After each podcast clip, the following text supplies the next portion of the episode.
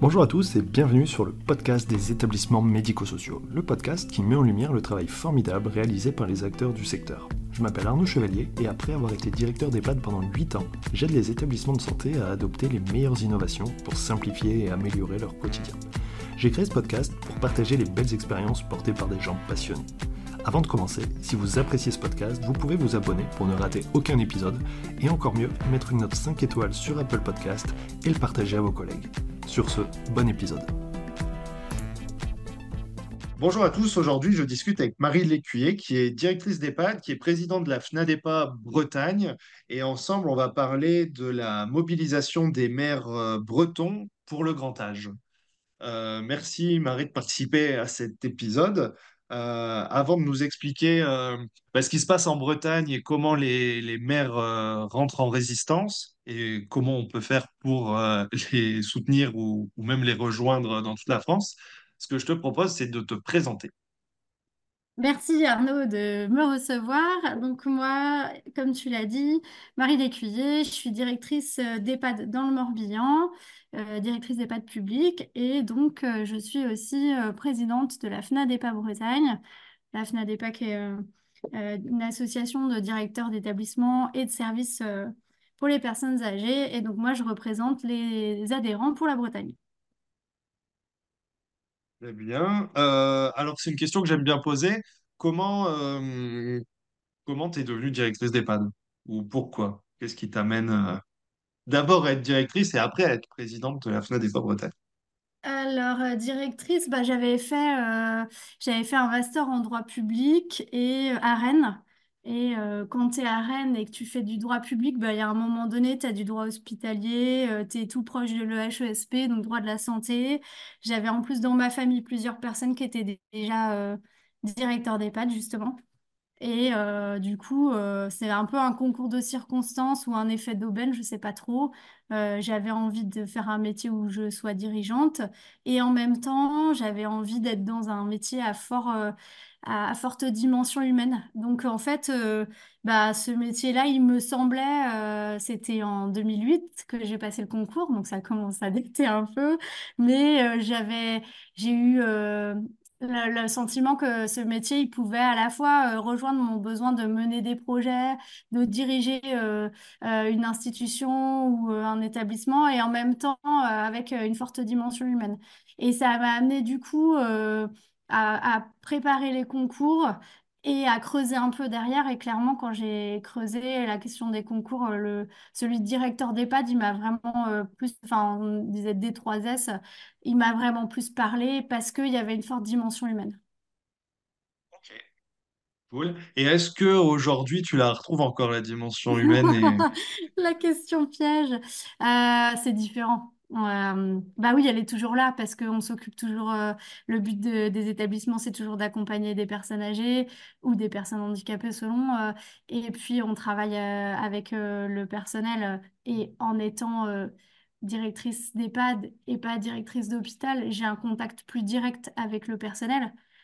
Pour autant, depuis euh, 2010 où j'ai pris mes fonctions, ça a beaucoup évolué et l'administratif euh, prend de plus en plus le pas et depuis trois ans, la gestion de crise prend euh, de plus en plus d'ampleur, clairement. Ouais. T'estimes que hum, on est toujours en gestion de crise? Ouais, parce que moi je trouve que en fait euh, on a eu 2020, 2021 euh, gestion de crise Covid, crise sanitaire, et puis en fait euh, allez on a peut-être eu six mois de répit euh, les six premiers mois de 2022 euh, où on était sorti de la crise sanitaire et on a retrouvé un peu de souffle. Et en tout cas pour mes établissements dès l'été 2022 on, on a été propulsé dans les difficultés financières avec la crise énergétique. Et en fait depuis mi-2022 on gère à la fois crise financière, enfin crise économique et déficit d'attractivité de recrutement. Et du coup, euh, ouais, on est tout le temps en train de euh, pallier des absences, euh, chercher des sous. donc ouais, moi je trouve qu'au quotidien, on est vraiment dans la gestion de crise permanente. Ouais, de crise sanitaire à crise économique, quoi. C'est ça. Ça ne nous empêche pas d'essayer de faire des projets, hein, et on continue à le faire. Mais c'est vraiment, on a le temps pour, pour se poser et être sur du, du travail au long cours. Et puis une notion d'incertitude. C'est ça. ça qui est dur, je trouve. C'est ça qui est dur, c'est le, enfin, le pilotage financier. euh, Quand tu sais pas comment tu vas fi- finir l'année, c'est compliqué. Euh, le pilotage humain, euh, avec le turnover qu'on connaît actuellement, euh, il est compliqué et, euh, et ça, ça complique les projets. Comme je te le dis, on en a toujours, Euh, mais, euh, mais c'est euh, un contexte qui est hyper incertain et c'est pas facile en termes, en, tant que directeur d'être dans un contexte aussi incertain. C'est clair. Ça nous fait une transition assez facile vers notre sujet parce que on est sur des, des situations de crise, on attend des réponses. Alors peut-être qu'on attend trop de réponses ou trop de solutions, mais, mais qui viennent pas entre loi grand âge qui, qui quand même, c'est quand même euh, un truc de fou ce qui se passe avec Ouais. euh, ce changement de ministre tous les trimestres où tu te dis mais en fait euh, Euh, ça, ça peut pas fonctionner comme ça. Et du coup, en Bretagne, il s'est passé un truc qui a priori, qui a priori s'est pas passé dans d'autres régions, c'est que les, les maires sont montés au créneau et, et ils ont été peu- peut-être plus bruyants que les directeurs qui, qui ont un peu plus de voix. Bah en fait, ouais, euh, c'est exactement ça. Je pense qu'à situation inédite, euh, mouvement inédit. Euh, alors nous, les directeurs, c'est pas qu'on on le disait pas depuis déjà un an ou deux, mais on n'était pas entendus. Et les maires, de manière collective, se, se mobilisent peu sur des sujets. En tout cas, on, a peu de mouvements d'élus qui se réunissent pour contester. Et en fait, euh, dès le mois de mai l'année dernière, mai 2023, dans les Côtes d'Armor, il y a un mouvement euh, d'élus qui s'est créé, euh, qui s'est désigné EHPAD en résistance. Bah parce qu'en fait, dans le territoire des Côtes d'Armor, il y a énormément d'EHPAD de statut public gérés par des CCAS, pas des énormes structures, et les maires ont été plusieurs à se rendre compte que euh, leur EHPAD était en grande difficulté financière à la faveur euh, de euh, l'inflation, de la crise énergétique, des revalorisations non compensées. Enfin, on connaît le sujet, on sait ce qui a amené les EHPAD à ces difficultés financières. Et en fait, les maires, ils ont ils ont été plusieurs à se dire, mais mince, mon EHPAD est en train de couler, et celui d'à côté aussi, etc. Et ils étaient nombreux sur le territoire des Côtes d'Armor à constater ça. Et euh, bah, ils se sont dit, on va se réunir, on va créer un collectif parce que c'est important dans nos communes, nos EHPAD. On a besoin de continuer à accompagner nos, personnes âgées et on est hyper inquiets. Et les directeurs sont pas entendus, donc il faut que ça bouge. Euh, moi, pour moi, les hum, publics euh, CCS, j'ai le sentiment que les maires avaient l'habitude, et un peu dans toute la France, de devoir chaque année remettre un petit peu au pot pour que ça tienne, en considérant qu'on est sur du service public, du bien commun, donc allez, on met un petit peu, ça passe. Sauf que là, en fait, euh, c'est, euh, il faut remettre beaucoup, sinon ça coule. Et, et là, par contre, ça commence à poser problème dans les comptes. euh, d'une mairie ou d'une communauté de communes où là, bah, du coup, ça prend beaucoup de place et, et ça peut prendre la place d'autres projets. C'est ça. tu penses que c'est C'est ça ça. le déclencheur? C'est ça, c'est le volume. Euh, c'est aussi, euh, je pense que les maires, euh, en discutant avec les directeurs de- des structures de leur commune, ont pris conscience de, du fait que s'il n'y avait pas quelque chose de, fait au niveau structurel, eh bien, ça rejoint ce qu'on disait tout à l'heure sur l'incertitude, c'est-à-dire que les structures allaient fermer à plus ou moins court terme parce que parce que les, les difficultés financières étaient telles et sont telles aujourd'hui que, euh, on ne voit pas d'amélioration possible. Et les mairies et les communes n'ont pas les budgets suffisants pour abonder. Et puis en plus, c'est pas leur mission première en fait. Euh, Comme tu dis, euh, certes, c'est des établissements gérés par le CCAS, mais aujourd'hui, euh, ils n'ont pas la charge de venir abonder les budgets de ces structures. Ouais, surtout pour payer de l'électricité et les compléments de salaire des soignants qui sont pas versés par l'ARS C'est ça. en plus. Euh, ok, du coup, bah, ça s'est passé comment et, ça en est où et comment les maires se sont euh, euh, structurés aussi? Parce que l'intérêt aussi pour être entendu, c'est de, de parler ensemble en fait. Donc, comment ça s'est passé? Alors en fait, comme je te le disais, ça a démarré au mois de mai avec un collectif d'élus de maires transpartisans de Côte-d'Armor. Donc dès le départ, il y a eu un- un- un- une ligne de conduite qui a été de dire on ne regarde pas les étiquettes, on se réunit parce qu'on est dans la même problématique euh, par rapport à nos EHPAD. Et assez vite, euh, donc c'était euh, euh, mené par euh, quelques élus euh, dynamiques qui portaient le, qui portaient le mouvement avec bien sûr la tâche des directeurs concernés qui leur apportaient ben, les éléments factuels, en fait, leurs éléments de difficulté. Et puis très rapidement, dès le mois de juin, le mouvement a été transporté dans le Finistère, où d'autres élus ont pris le relais et se sont dit, ben, nous, dans le Finistère, on connaît les mêmes difficultés et du coup, on veut parler de la même voix que vous parce que on aura plus de poids. Euh, donc dès le mois de juin, il y avait déjà une première réunion euh, commune euh, Côte d'Armor Finistère, donc sur le même format, avec des élus et euh, des maires à l'appui, et des, des élus et des directeurs. Et ça a pris un peu plus de temps, mais au mois d'octobre, en Ille-et-Vilaine et dans le Morbihan, le mouvement s'est également dupliqué. Pareil à chaque fois, avec des réunions d'élus, des directeurs qui venaient apporter les éléments de leur établissement. Et euh, du coup, euh, dès l'automne 2023, on a eu un collectif breton euh, qui s'est formé. Il a évolué un peu dans le temps, ce collectif, c'est-à-dire que là où au départ, on était vraiment sur les EHPAD, euh, sur les EHPAD, les élus des EHPAD en résistance, on s'est rendu compte qu'en fait, il fallait élargir pour euh, parler euh, de l'ensemble du secteur du grand âge, puisque en fait, euh, tu connais le sujet aussi, euh, il n'y a pas que les EHPAD qui sont en difficulté financière, les résidences autonomie sont en grande difficulté financière, des fois c'est même pire que dans les EHPAD. voire pire, ouais.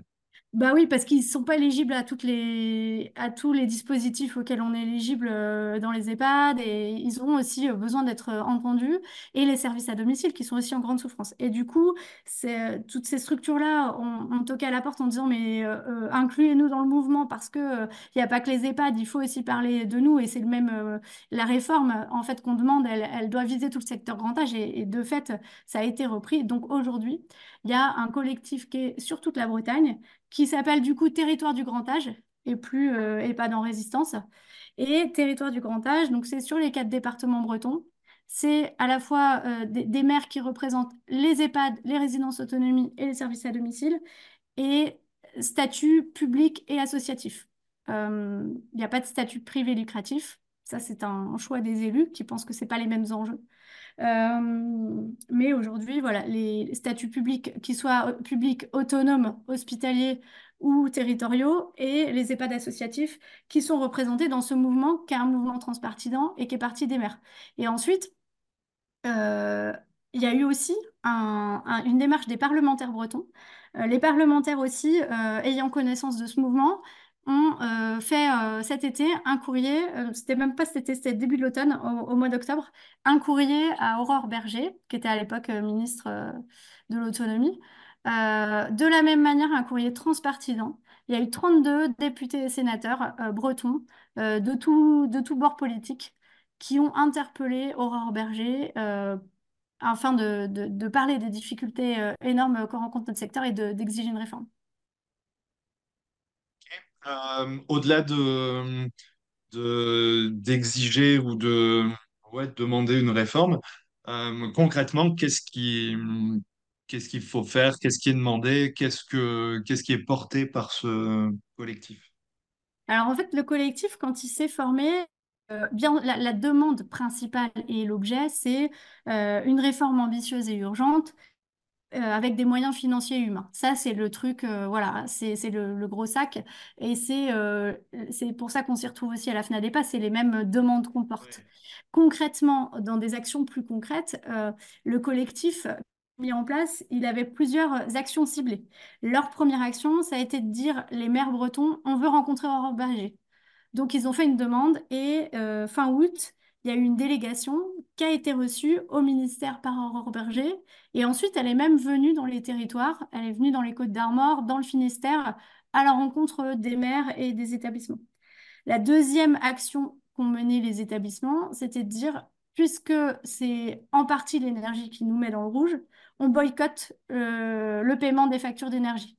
Donc, euh, c'était une euh, ligne de conduite des élus de ce mouvement, et qui est encore valable aujourd'hui, de dire on ne paye plus nos factures d'énergie. pour manifester contre le fait que bah, euh, ça nous met dans le rouge et, euh, et qu'on on n'est pas en capacité de les payer parce qu'on n'a pas les financements. Euh, ensuite, il y a eu une autre action qui s'est passée cet automne à la, à l'Assemblée des maires de France.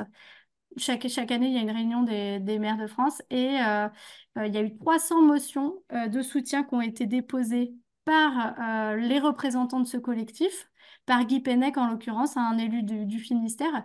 Ils ont déposé 300 motions prises par 300 communes bretonnes pour dénoncer l'inaction du gouvernement face à la problématique euh, des établissements et services du grand âge.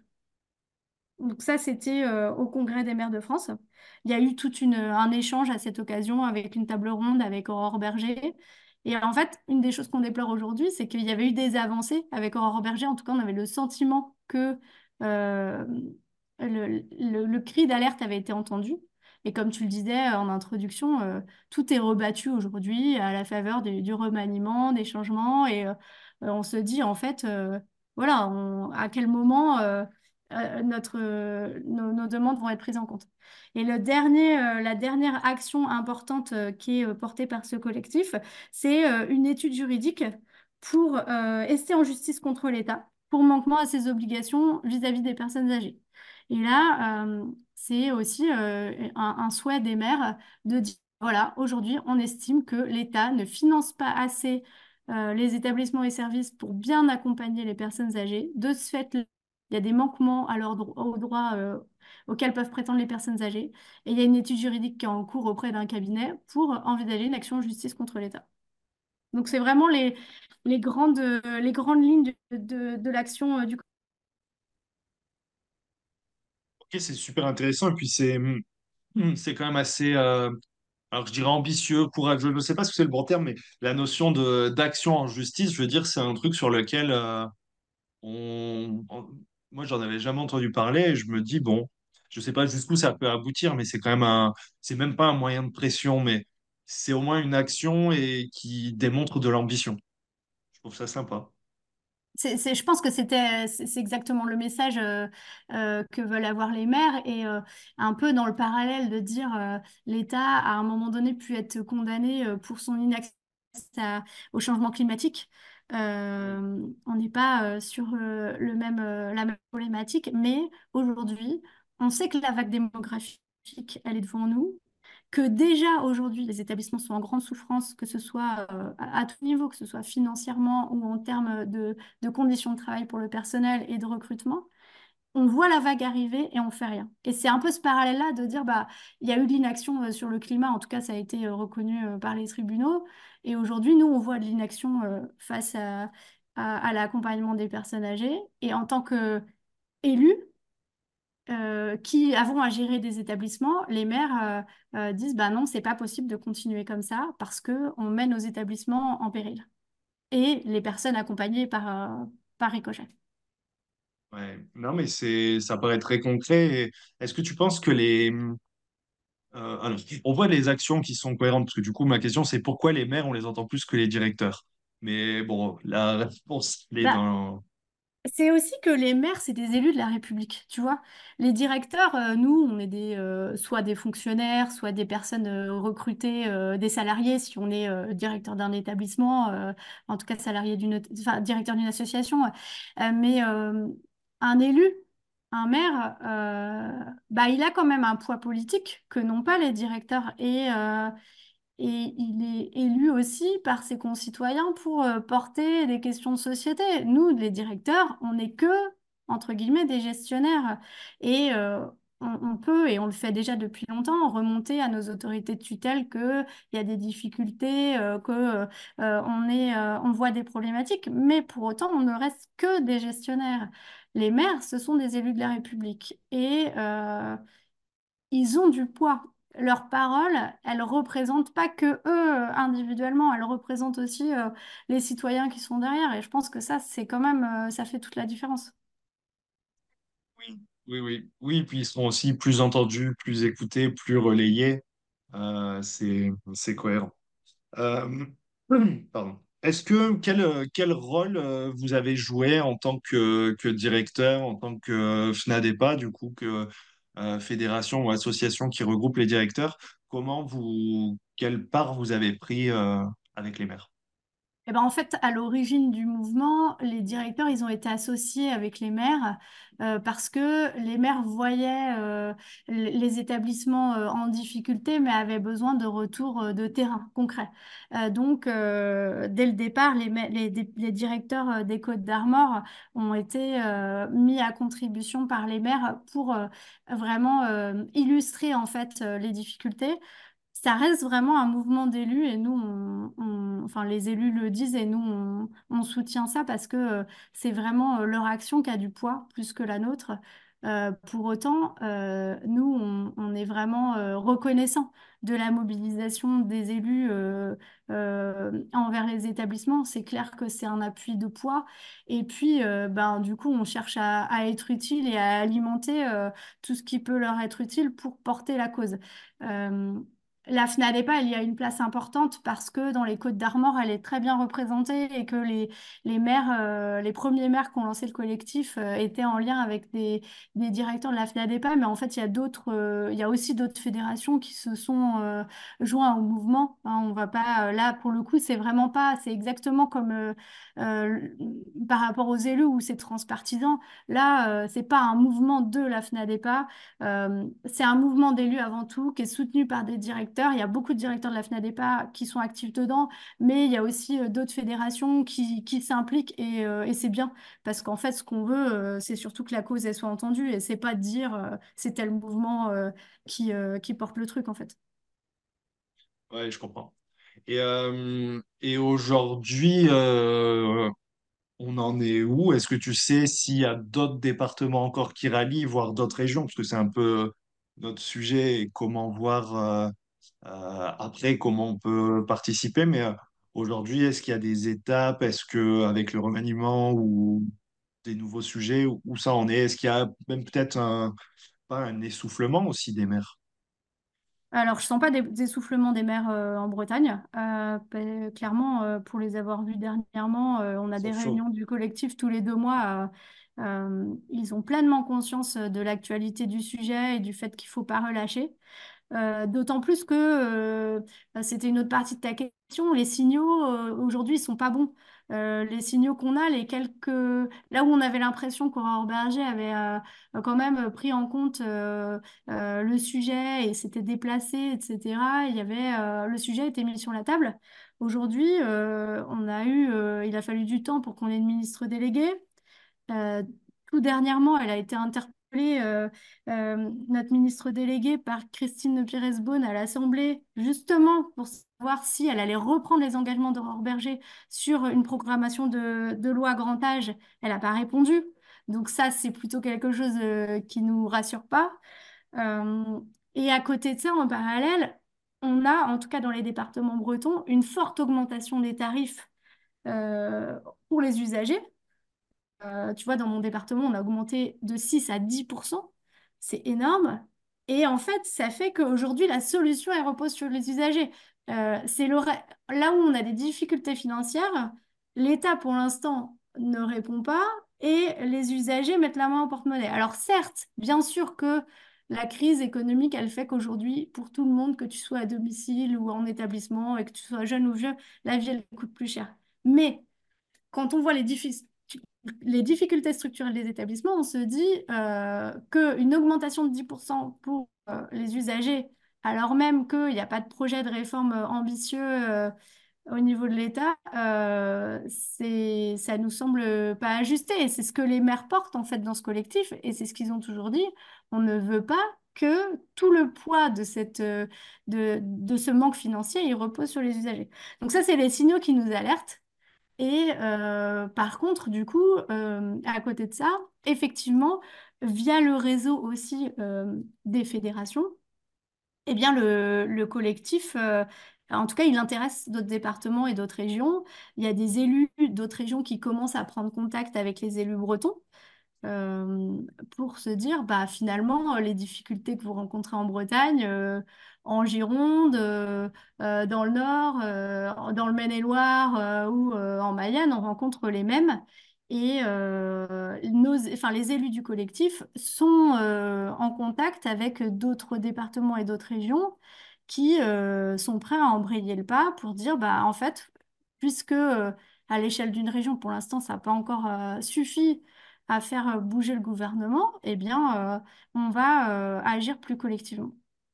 Donc, c'est en, c'est en train de se mettre en place.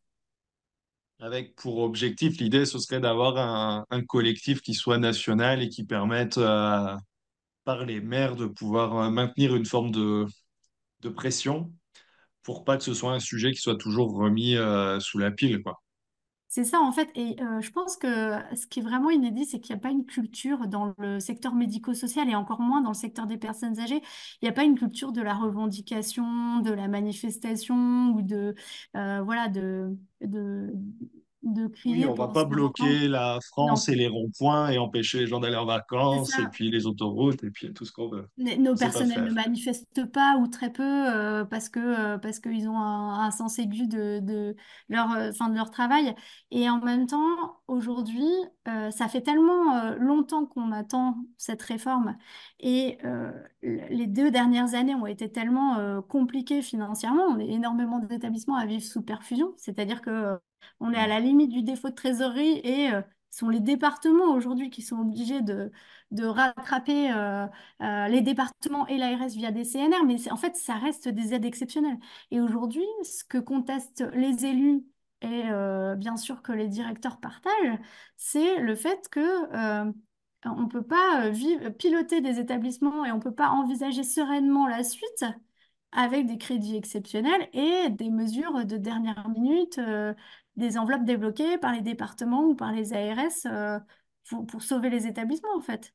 Et ça, euh, c'est un gros, gros facteur de stress aujourd'hui pour tous les gestionnaires euh, d'établissements, de services, de résidence autonomie, c'est de dire comment, co- comment l'année va se passer. La dernière mesure qui a été décidée par le collectif breton euh, dans son plan d'action euh, pour se faire entendre, c'est de ne pas voter les budgets ou les EPRD pour les collectivités si, elle était, si c'était en déficit annoncé. Bon, globalement, euh, je connais peu de Mm. structures pour lesquelles il n'y a pas un déficit annoncé en 2024. Et en fait, les maires et certaines collectivités ont commencé à le faire, disent bah, on ne va pas voter les budgets. Ça va, ça va bloquer et peut-être que là, peut-être que là, ça va bouger. Ouais, mais c'est. Je ne sais pas quoi penser sur ce qu'il faut faire maintenant, parce que c'est vrai que ça fait tellement longtemps, et même tu vois, avant le Covid, où on se disait, il faut trouver des solutions, c'est compliqué, ça évolue, il va y avoir de plus en plus de monde, on le sait, et pourtant c'est vrai que ben, il ne se passe pas grand-chose. Et à Mais chaque fois, il faut euh, gérer en, ouais, euh, faire avec les moyens du bord, et puis ben, plus tard, on verra plus tard. C'est ça qui est un peu désespérant, c'est qu'en fait, on a, euh, euh, on, travaille dans un, dans un milieu qui est plein de sens, euh, qui est très humain, comme je l'évoquais au début, avec souvent des professionnels qui n'ont pas fait ces métiers-là par hasard, et où il y a plein de beaux projets. Il y a un vrai enjeu démographique, comme je l'évoquais, et en fait, on est vraiment en mode survie et avec une incertitude permanente le maintien financier des structures et, euh, et même sur le, niveau d'effectif qui va être présent parce que euh, euh, tout ça a, a des conséquences et que euh, avec le, déf- le, le déficit d'attractivité en plus, on ne sait jamais si on va avoir assez de personnel ou si on va pas être en sous-effectif. Et ça, au bout du bout, ça a des, des conséquences forcément sur les personnes âgées. Ah ouais, Et puis les équipes qui se démobilisent, qui s'en vont, et ce qui accroît encore plus les tensions et, euh, et les galères. Euh, ok, alors deux questions pour conclure. La première, c'est euh, ce que tu as dit, c'est difficile de rester optimiste, mais comment tu restes optimiste? Alors, d'une part, parce que je t'ai dit depuis le début, c'est que quand même, euh, il y a du sens à ce qu'on fait. Et qu'à un moment donné, on se dit en tant que directeur, moi, je peux pas jeter l'éponge parce que, euh, parce que la boutique, elle a besoin de tourner et que si le directeur, il commence à, lâcher, ben, euh, euh, c'est tout le, château de cartes qui s'écroule et ça, ça a tellement d'impact qu'on se dit, bah non, non, non, il faut, euh, enfin, du sens que je fais, même si c'est difficile. euh, ça a du sens pour les personnes accueillies et pour, euh, pour les équipes. Et puis, euh, Et puis ce collectif, moi je trouve qu'il donne euh, ce collectif et la, dimension de réseau qu'on a aussi beaucoup à travers nos différentes fédérations, et en tout cas la FNADEPA, on l'a énormément. Ça, ça donne de l'énergie et, ça donne euh, la patate quand on en a besoin. Euh, où on se dit, ben ouais, c'est compliqué le contexte actuel, il y a des jours où on se sent un peu démoralisé, mais pour autant, ben on n'est pas tout seul, il y a de la solidarité et, et on se bouge. Et le fait d'être dans l'action, et ça, ce, ce collectif, moi, je trouve que ça redonne euh, quand même de l'impulsion au directeur, même si on n'a pas de certitude d'être entendu par le gouvernement, mais au moins on est dans l'action. Au moins, t'as pas l'impression de juste subir et d'attendre que, que, que ça arrive, quoi. Puis t'es pas tout seul. Et ça, c'est vrai que c'est super important. c'est ça. Ok. Euh, l'objectif de cet épisode, c'est aussi de, de voir comment euh, il peut y avoir euh, bah, plus de monde qui rejoint le collectif et surtout à travers toute la France. Comment on fait pour, pour contacter le collectif aujourd'hui? Alors aujourd'hui, on a de la chance parce que les, les élus bretons qui portent le mouvement sont vraiment très à l'écoute et très disponibles pour pouvoir comment dire, euh, relayer auprès euh, d'autres euh, d'autres régions ou d'autres départements ou d'autres élus qui seraient intéressés. Donc, en fait, en contactant le collectif, nous, on peut faire la mise en contact des, des- départements ou des élus qui seraient intéressés pour avoir plus d'éléments là-dessus. Donc, on invite les directeurs à se rapprocher de leurs élus et puis euh, revenir euh, pour faire le lien, soit euh, vers moi, vers toi, vers... euh, Voilà. C'est ça, bah, je peux pas. donner les adresses mail et les 06. 06 comme ça sur le, sur le podcast, Eh ben, mais on fera le relais alors. Et, ça, non, mais ils peuvent passer par moi et puis je, par moi ou par leur, par leur, euh, par leur directeur, euh, si, si on est dans le même réseau, si c'est des directeurs euh, qui sont adhérents à la FNADEPA, euh, euh, on a un réseau qui fonctionne très bien et qui est hyper euh, réactif. Donc en fait, euh, voilà. euh, et sinon, euh, si c'est hors du, du réseau, il ne faut pas hésiter euh, à les, à, les, à les envoyer vers, euh, vers les directeurs de la FNADEPA Bretagne et on, on fera le relais. ça marche. Et après, Nickel. sur Eh LinkedIn, c'est ben, pareil, on est, on est nombreux à être présents, on peut, on peut aussi être oui, contacté par là. Ça passe toujours très bien. Euh, super. Eh ben, merci euh, pour toutes ces infos. Et puis, euh, on espère que cette fois-ci, il va y avoir des avancées et, et que les promesses pourront être tenues. Mais je pense que oui, à un moment, il faut, il faut pousser. hein. Si on râle pas, on n'a rien, malheureusement. Je pense qu'aujourd'hui, si on si on pousse pas, il y a tellement de sujets sur la table et ça fait tellement longtemps qu'on attend, on y sera encore dans plusieurs années et rien n'aura bougé. Donc, euh, Il sera vraiment trop tard. C'est ça aussi qui est ça. terrible. Ouais. Ok. Eh ben, merci à toi et à bientôt. Merci Arnaud. Merci d'avoir écouté l'épisode jusqu'au bout, j'espère que le sujet vous a plu et qu'il vous inspirera. Pour m'aider à faire connaître le podcast, abonnez-vous sur votre plateforme d'écoute préférée ou notez-le et partagez-le sur vos réseaux sociaux. N'hésitez pas à me contacter sur LinkedIn pour toute remarque ou proposition de sujet. Bonne journée et à bientôt sur le podcast des établissements médico-sociaux.